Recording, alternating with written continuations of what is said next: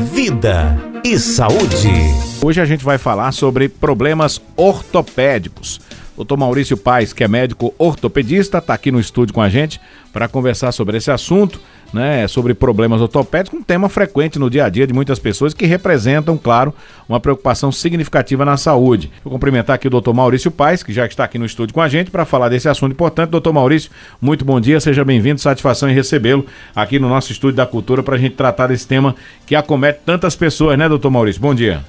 Bom dia, Rony. Bom dia a todos os ouvintes da Rádio Cultura, a quem nos acompanha aí pelo, pelas mídias sociais também. É um prazer mais uma vez estar aqui presente e poder esclarecer algumas dúvidas aí para os ouvintes, é, esclarecendo alguns pontos principais aí relativo às causas ortopédicas que é, nos deparamos no dia a dia. Verdade. Quais são os principais problemas ortopédicos, os mais comuns, doutor Maurício?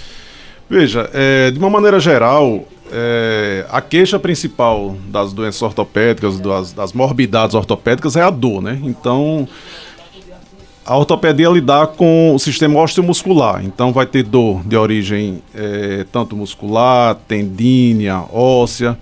Então, vai ter causas de dores inflamatórias, causas de dores por, por trauma, né?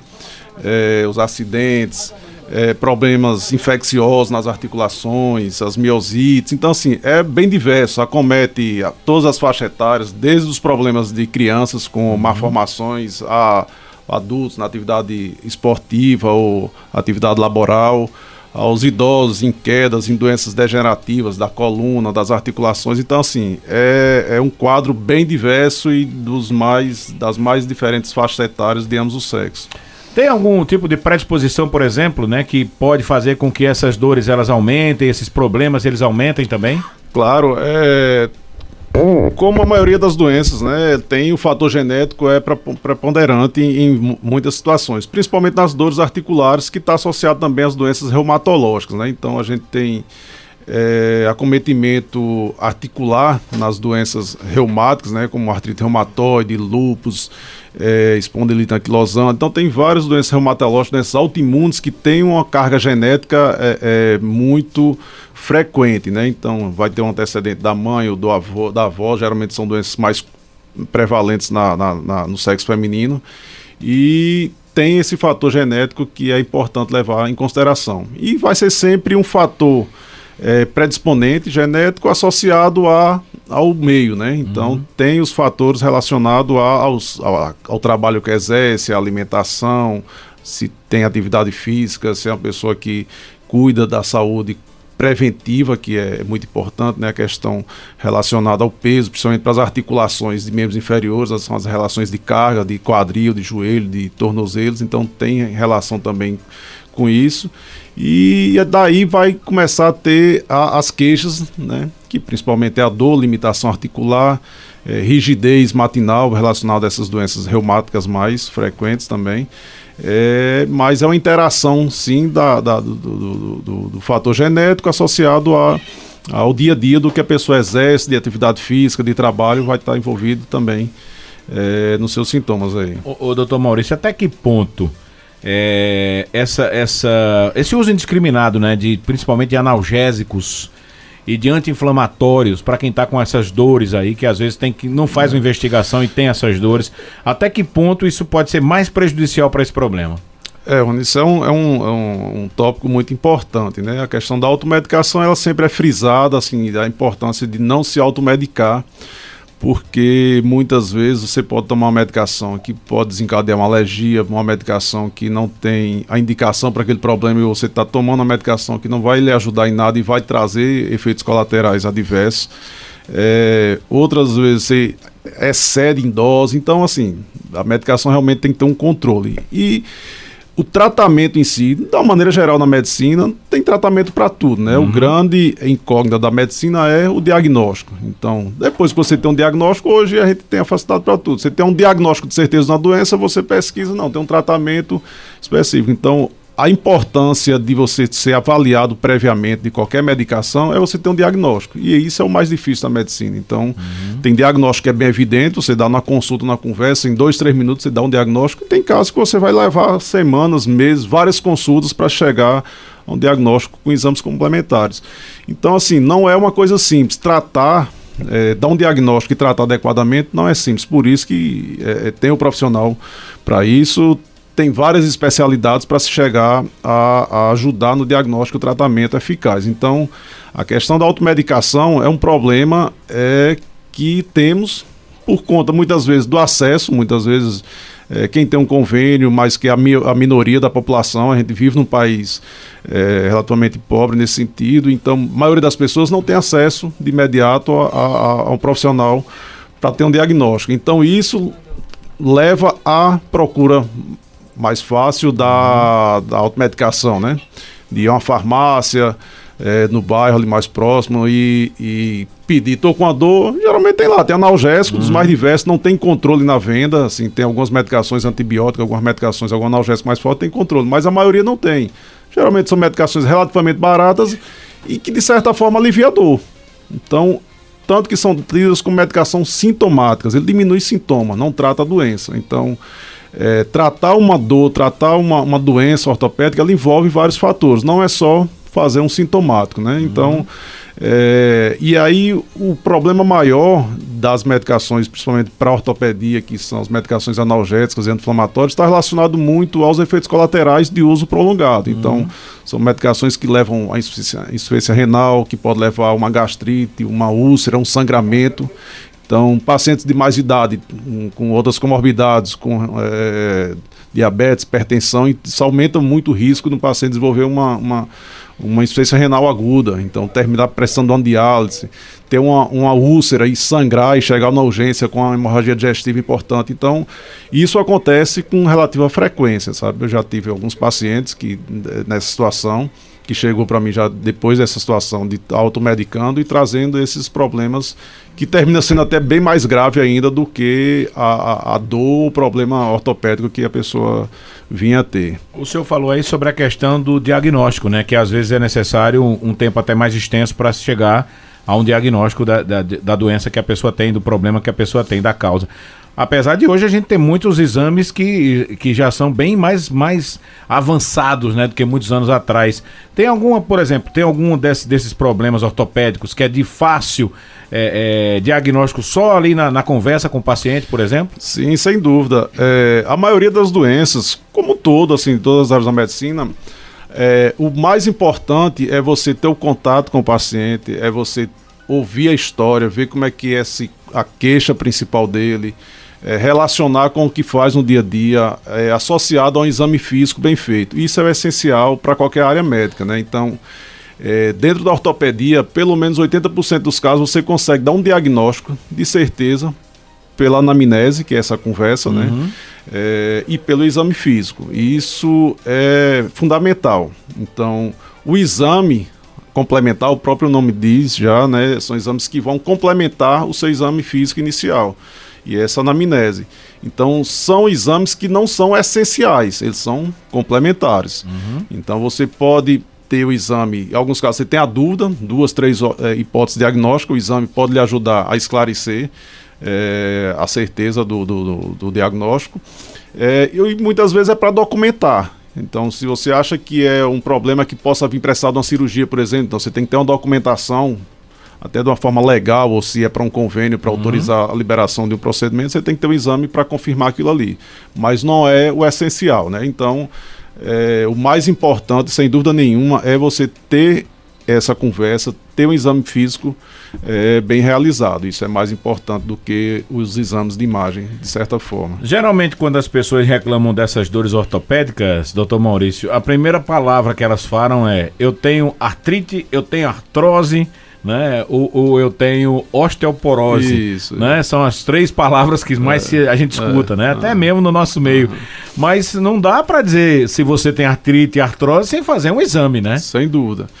É, isso é, é, importantíssimo, assim, é bem corriqueiro, é, principalmente voltando àquele assunto da carga genética, né? uhum. né? A pessoa chega, não, minha, minha mãe minha mãe, minha avó, minha tia tinha artrite, eu tinha artrose, eu tenho osteoporose, eu tenho muita dor e também é por conta disso. Então, assim, são é, diagnósticos diversos, né? Então, artrite por si só, ele é um quadro inflamatório, uma, uma causa de dor, uhum. é uma uhum. dor da articulação. Então, qualquer articulação ela pode ter uma artrite.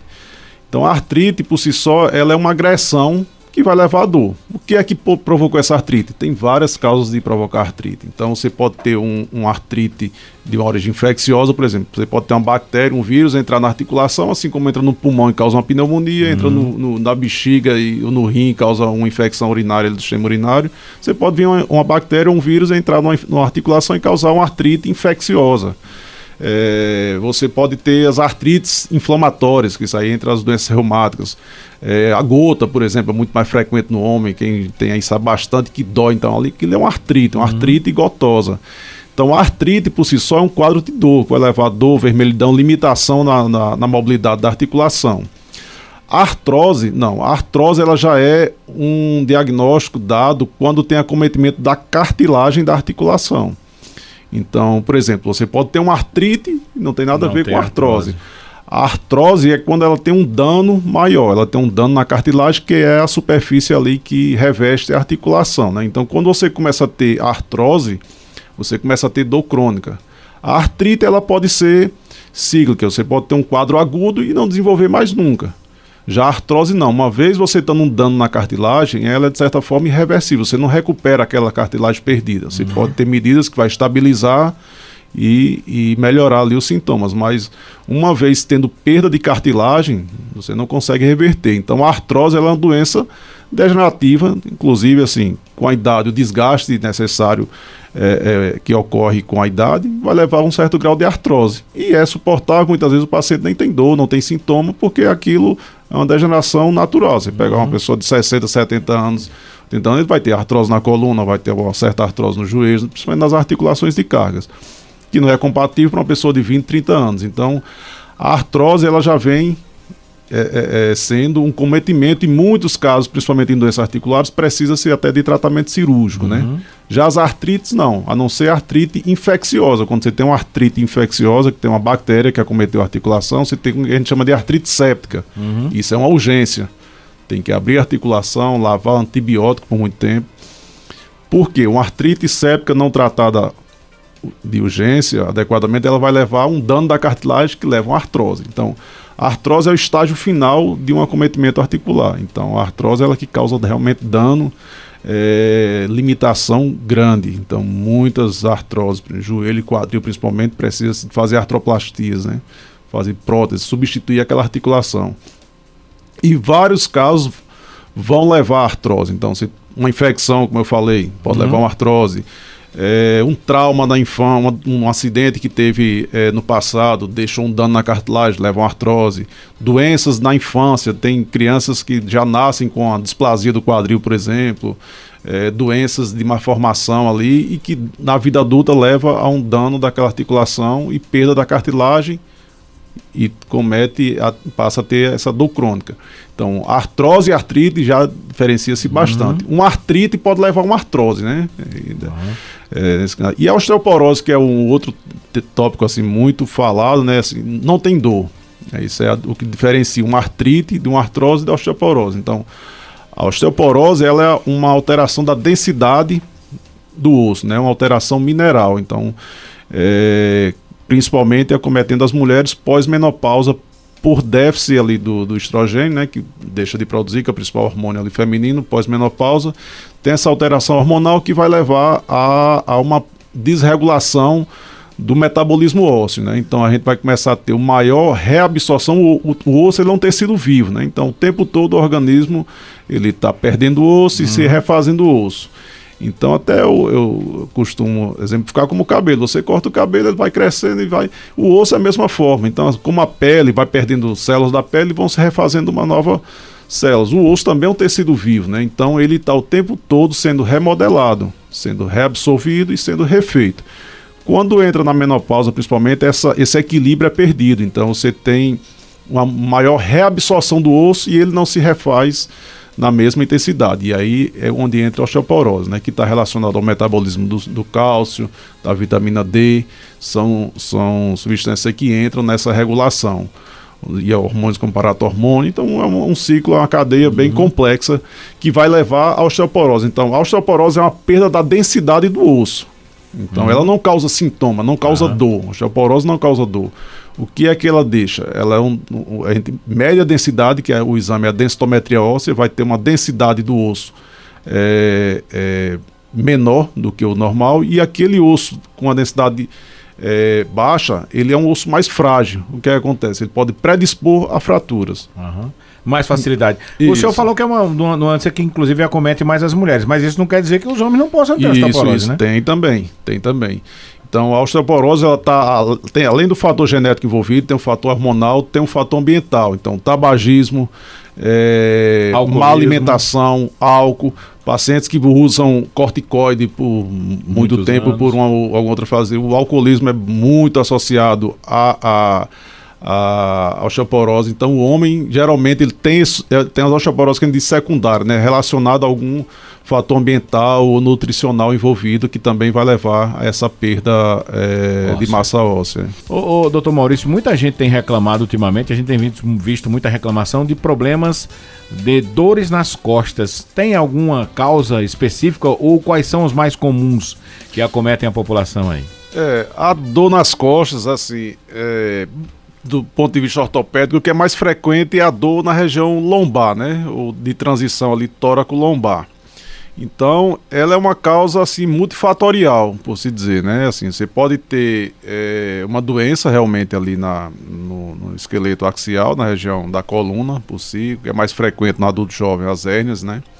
As hérnias de disco. No paciente de mais idade, idade mais avançada, já vai ter a degeneração, desgaste natural ali da, do avançada idade, que vai ter os famosos bicos de papagaio, então isso causa estenose na na região da coluna que pode comprimir os nervos que saem ali daquela região. Então, assim, a gente tem que diferenciar as causas de dor por um problema realmente, por uma doença, e aquelas causas de dor ocupacional, né? Que aí vai estar relacionado, que é o que é mais frequente, na verdade. Né? A maioria das causas de dores na região é, do osso lombar, ela está relacionado a má postura, está relacionado a uma sobrecarga no trabalho, é, a má condicionamento dessa musculatura, então por falta de exercício, de fortalecimento da região. É, são causas assim controláveis, né? Então a grande maioria das dores, inclusive, é a maior causa de ausência aos trabalhos, né? Assim, de atestados, muitas vezes está é, relacionado à a dor na região lombar. Então, é o que é mais frequente na urgência, no atendimento no consultório, da maneira geral. É, é outra questão também, né? Muita gente se, é, confunde, diz assim, às vezes está com a dor lombar, mas está com a dor na coluna. Isso, né? isso. Geralmente é. tem essa confusão, né? É, porque assim, na região lombar, como é, é, é nas outras regiões, você tem várias estruturas, vários órgãos ali, tecidos que podem causar dor. Você pode ter uma dor desde a pele, a passar pelo subcutâneo, vai chegar na musculatura, tendões, ligamentos e chega na coluna propriamente dita. A coluna é, é um é um arcabouço ali ósseo que ele serve como proteção da medula e dos nervos que estão na região. Então, qualquer estrutura dessa pode vir provocador. Então, não necessariamente você tem um problema da coluna em si, como eu falei. A uhum. maioria das causas das dores são dores de origem da musculatura ali que envolve a região. Então, uhum. contratura muscular, má postura, sobrepeso, é então, isso é o que causa muitas vezes as, as dores, né? Está uhum. mais relacionado a essa questão aí que é contornável com orientação, com mudança de estilo de vida, é, com exercícios, com fortalecimento muscular, é, traz um, um, a, melhor, a melhor qualidade de vida, sem dúvida nenhuma. Diagnóstico também para esses problemas na, de, de, de, de, nas costas, né? Vamos dizer assim, na, na lombar, na, na coluna também, é de fácil. É, é Diagnóstico? É fácil fazer o diagnóstico também? Isso, assim, a maioria passa por isso. Aí tem que ver essa história, faixa etária. Então, uma coisa é uma criança ter uma dor na região lombar, outra coisa é um adulto jovem que o cara trabalha, sei lá, o trabalho na construção civil, uhum. pegando muito peso relacionado àquilo ali. Você não tem. É, tem o que a gente chama dos sinais de alarme, assim, que você vai pensar em uma doença e algo mais importante. Então, é aquela dor que não melhora de forma alguma, está cada vez piorando, faz medicação e não melhora. Então, a dor por mais de três meses persistente é um sinal de alarme.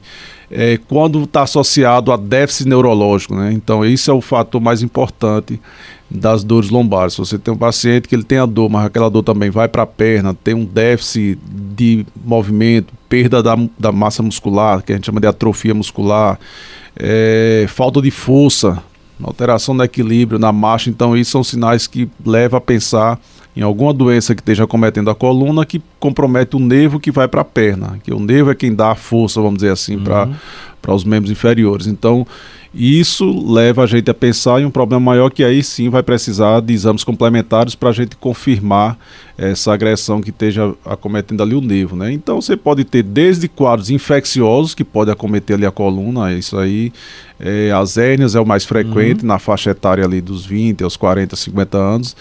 É, pacientes de mais idosos, aí pode ter fraturas osteoporóticas, por exemplo, principalmente da mulher, e isso causar estenose ali de onde sai o, o nervo é, as, as, próprias artroses da coluna, sequelas de trauma passado, deformidades que tenha na região lombar também, que a pessoa já tem desde quando tem a sua maturidade óssea, pode no futuro ter alguma consequência. É, então, nesses casos, a gente precisa realmente de exames para confirmar, e o principal deles é a ressonância em relação à região lombar. Né? E ali a gente vai confirmar se realmente está tendo agressão aqui nervo, e muitos casos desses que não melhora com a dor de jeito nenhum, que tem déficit neurológico principalmente, tem que abrir mão da, da do tratamento cirúrgico muitas vezes para resolver o problema. Né? É, lesão por esforço repetitivo, muita gente tem, né? mas não sabe como evitar. Tem como evitar, doutor Maurício? Sem dúvida. É, essa é uma é uma das causas muito frequentes, tanto da urgência como é, é, no consultório, né? É, a gente chama de LE ou DORT, né? São as doenças por esforço repetitivo no trabalho, o lesão por esforço repetitivo. Então, isso acomete mais frequente é, o adulto jovem, idade ativa, produtiva, e está muito relacionado realmente ao o fato de impor aquela região, aquela articulação, aquele membro a uma, um, um, esforço repetitivo. Muitas vezes não é a, o peso em si, é a repetição uhum. do movimento. Então, uma repetição exageradamente, aquilo sobrecarrega tendão, sobrecarrega músculo, sobrecarrega ligamentos é, e começa a ter dor. A dor é um mecanismo de defesa. Então, a dor é para avisar, olha, pare que tem alguma coisa errada. Então, como evitar isso? Então, primeiro é ver a adequação do que você está fazendo, se adequar ao trabalho. Como prevenção, alongamento, fortalecimento daquela musculatura. É, então, isso é o que ajuda bastante. Você intercalar, não passar muitas horas fazendo aquela atividade sem ter um alongamento. Hoje, assim, as empresas trabalham muito isso. É, tem pausas entre, entre é, é, o trabalho, principalmente quem trabalha com muita repetição. Aqui a gente trabalha, demora uma região, então uma região que trabalha muito com costura, então uhum. muito tempo de sentado na máquina, tem muito é, é, sintomas na perna, por exemplo, na mão, dedos. Então, assim, tem que dar uma pausa, tem que alongar o membro, fazer exercício, e isso ajuda muito. Ali. Então, as empresas começaram a se precaver nesse sentido, porque é uma, uma falta muito grande de, paciente, de, de, de funcionários por conta de atestado. Né? Então, tem dor, realmente você não vai conseguir trabalhar com dor. É, é verdade. A postura também a influencia, postura, uma tudo, cadeira de boa qualidade. Sem né? dúvida nenhuma, é o que a gente chama da ergonomia, né? Então isso faz muita diferença para a região lombar, principalmente se você tiver uma boa postura, uma cadeira adequada, para quem trabalha muito tempo sentado, bancário, por exemplo, fica ali muito tempo, uhum. quem trabalha em escritório, são queixas frequentes. E muitas vezes o excesso de trabalho te, tira o tempo de uma atividade física. Então, perda no trabalho, é, perda para voltar para casa e nunca sobra o tempo para se exercitar. Apesar de que isso, assim, não precisa de ser duas, três horas ir para academia. Você em casa, você pode acordar e 10, 15 minutos ter um alongamento já, fazer exercícios assim que já ajudam, sem dúvida nenhuma, no, no dia a dia. A alimentação vai ajudar nisso tudo também. Então, a prevenção é o mais importante para as doenças é, por esforço repetitivo. Né? E em alguns casos, é, isso pode deixar dano permanente. Você pode ter roturas tendíneas, você pode levar uma artrose por causa de mais, um período mais intenso de inflamação.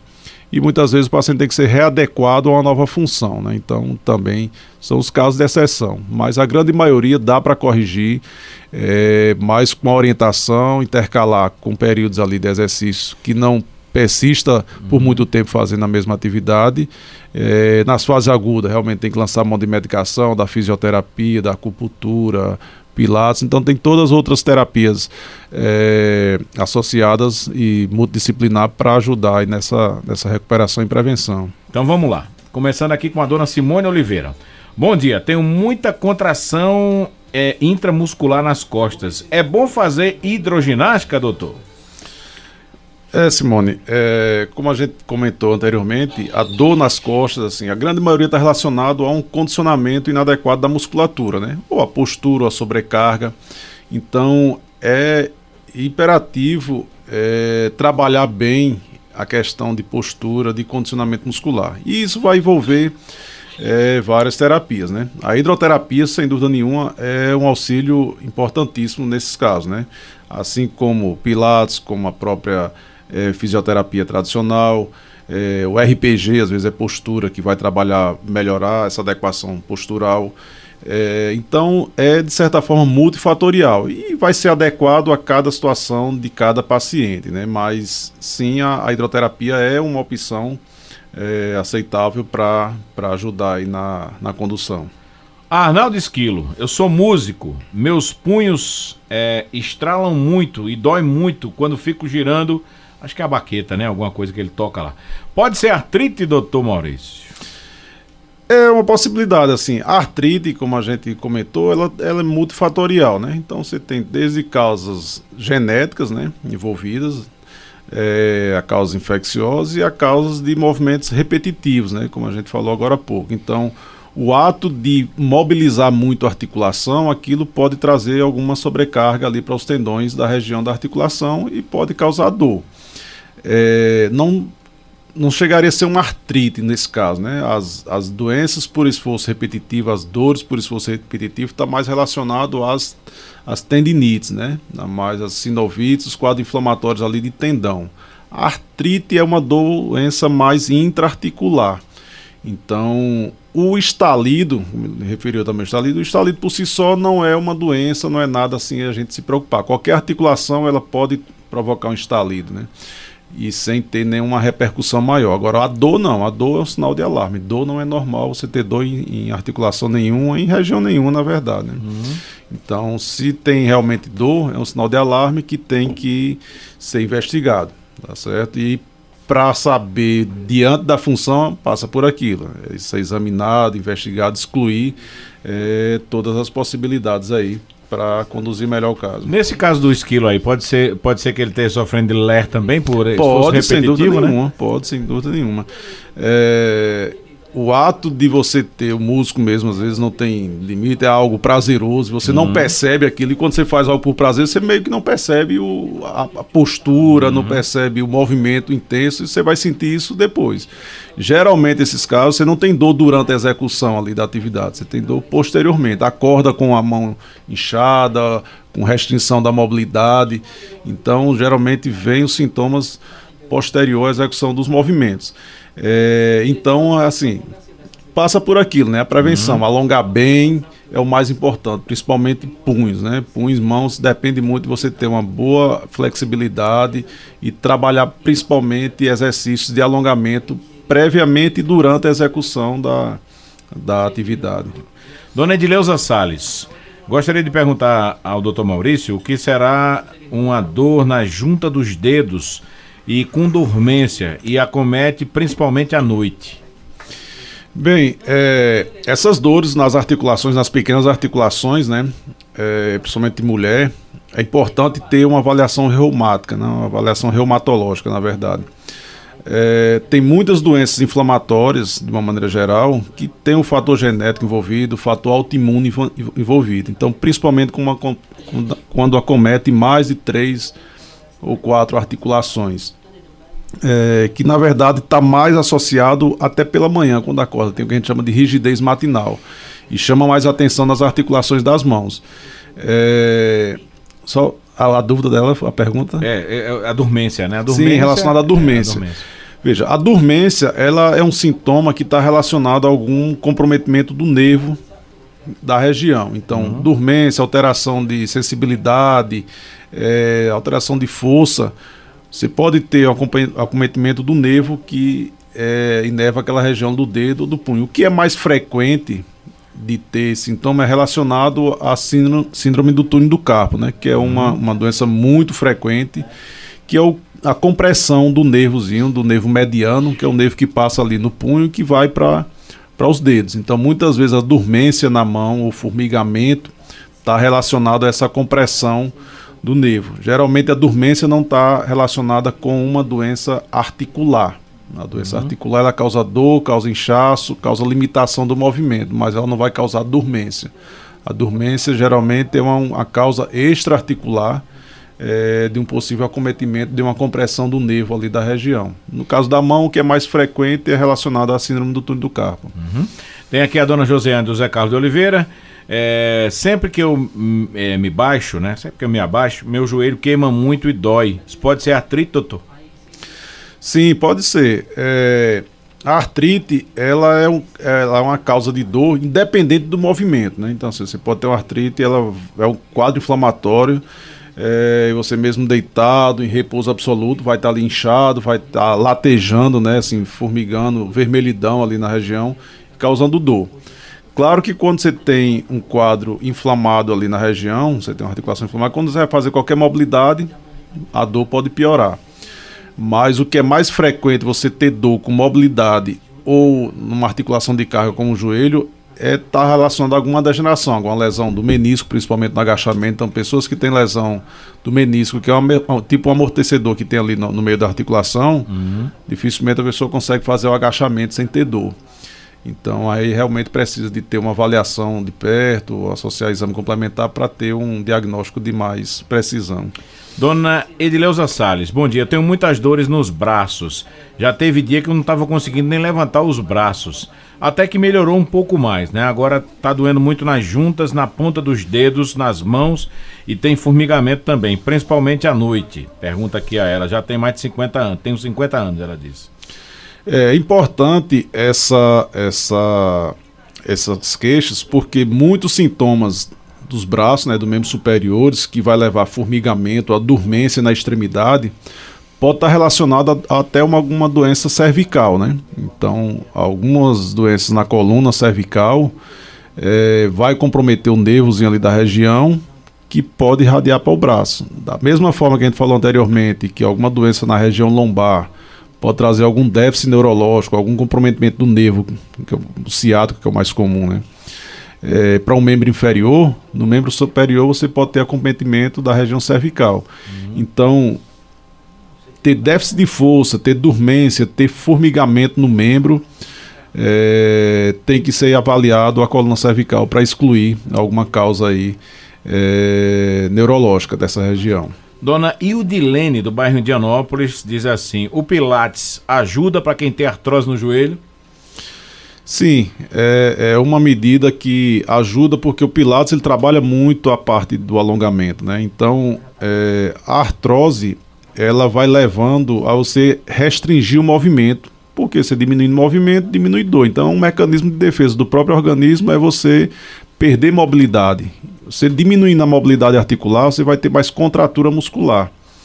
Então, é, tendo mais contratura muscular, quando você vai andar por alguma necessidade, você vai ter mais dor. Então, é, essa prevenção do alongamento, de ter uma articulação onde a musculatura ao redor dela, a, a, a cápsula articular tem uma flexibilidade maior, você vai conseguir ter um arco de movimento melhor e sem dor. Então, ajuda sem dúvida nenhuma no, nos quadros da, da artrose. Claro que assim, a artrose ela, ela tem graus de desgaste, né? Uhum. Uma artrose no estágio inicial, é, a gente grada, faz uma gradação de, em, três, em três fases, grau 1, grau 2, grau 3 aí.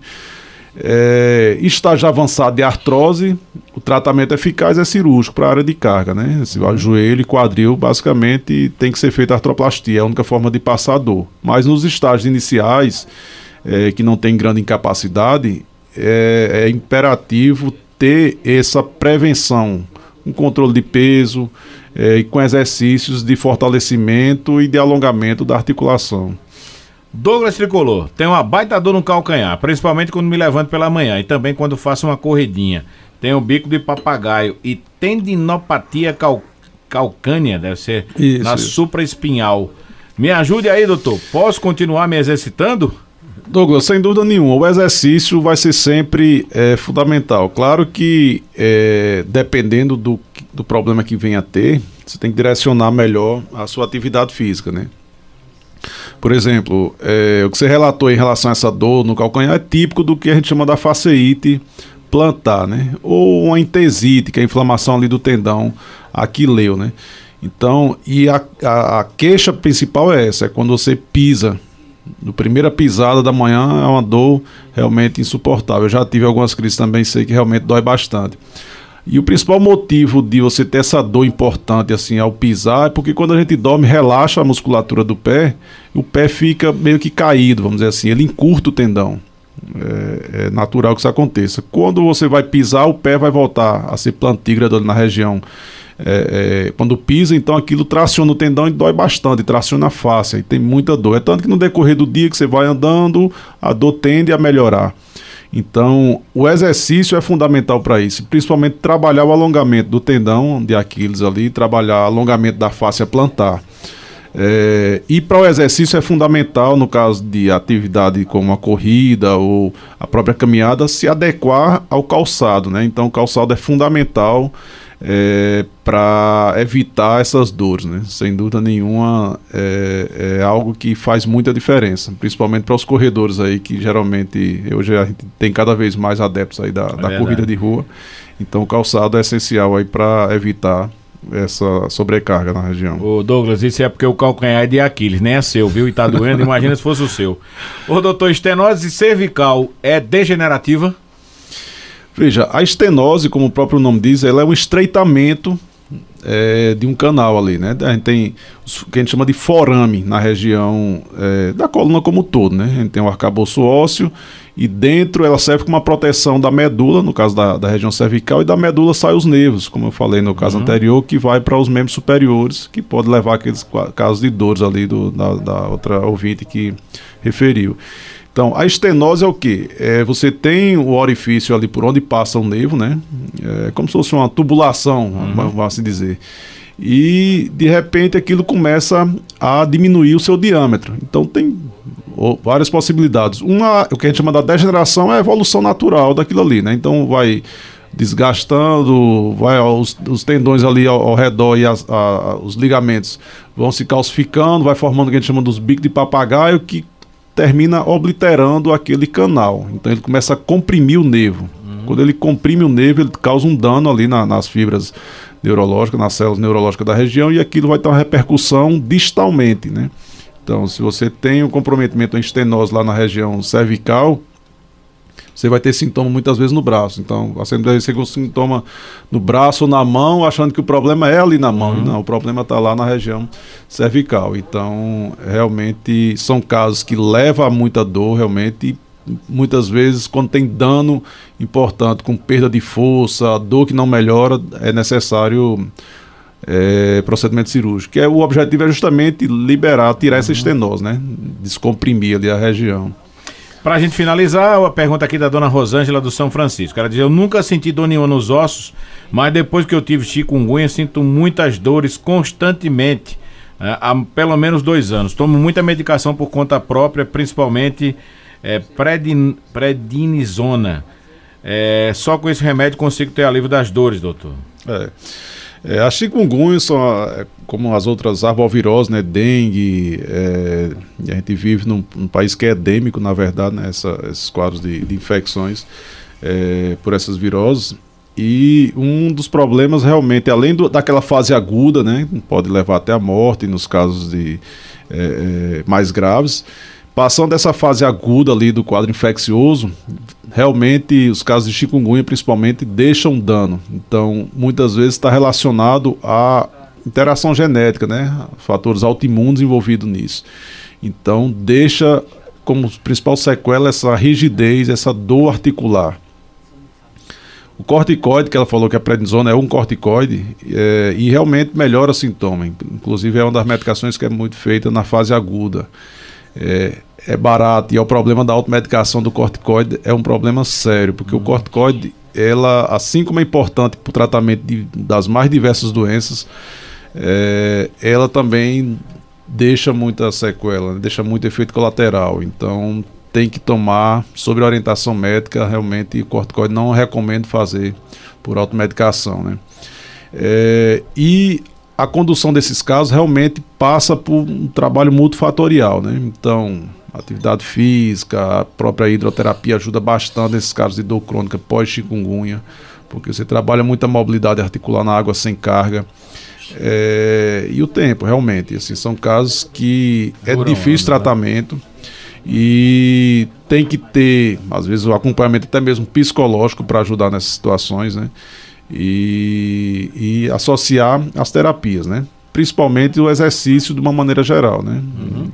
Seja ele acompanhado pelo fisioterapeuta, educador físico, enfim, é um trabalho, é um, um, um, problema que tem que ser cuidado por vários profissionais e o paciente entender bem a evolução natural da doença, né? Então vai chegar um momento que vai deixar de ter essas dores. Deixa eu agradecer aqui ao doutor Maurício Paes, que esteve com a gente hoje aqui no nosso vídeo de saúde especial. Deixar o nosso convite já também aberto para ele voltar aqui outras vezes, porque esse problema de dores articulares é, um, é muito extenso, né? São muitos, muitas, muitos quesitos para se falar, muitas dores para se, se comentar, né, doutor Maurício? E agradecer a sua participação aqui com a gente hoje, gentilmente, inclusive, né? Saiu do consultório, veio direto para cá para nos atender, para nos dar, nos dar aqui a entrevista e até uma próxima oportunidade, doutor Maurício. Ok, Rony. Eu que agradeço aí, mais uma vez aqui presente, é, parabenizar aí a, a Rádio Cultura por dar esse espaço e poder é, orientar melhor a população, né? Então, assim, na medicina a gente fala, a gente espera muito ter dor, espera muito sofrer para cuidar, mas o mais importante é esse trabalho de prevenção, de orientação, e isso, sem dúvida nenhuma, evita muitos problemas é, no decorrer da vida e alivia as dores, sem dúvida nenhuma. Verdade. Um grande abraço aí a todos e até a próxima oportunidade. Muito bem. Doutor Maurício Paes, médico ortopedista, hoje com a gente aqui no nosso vídeo de saúde especial.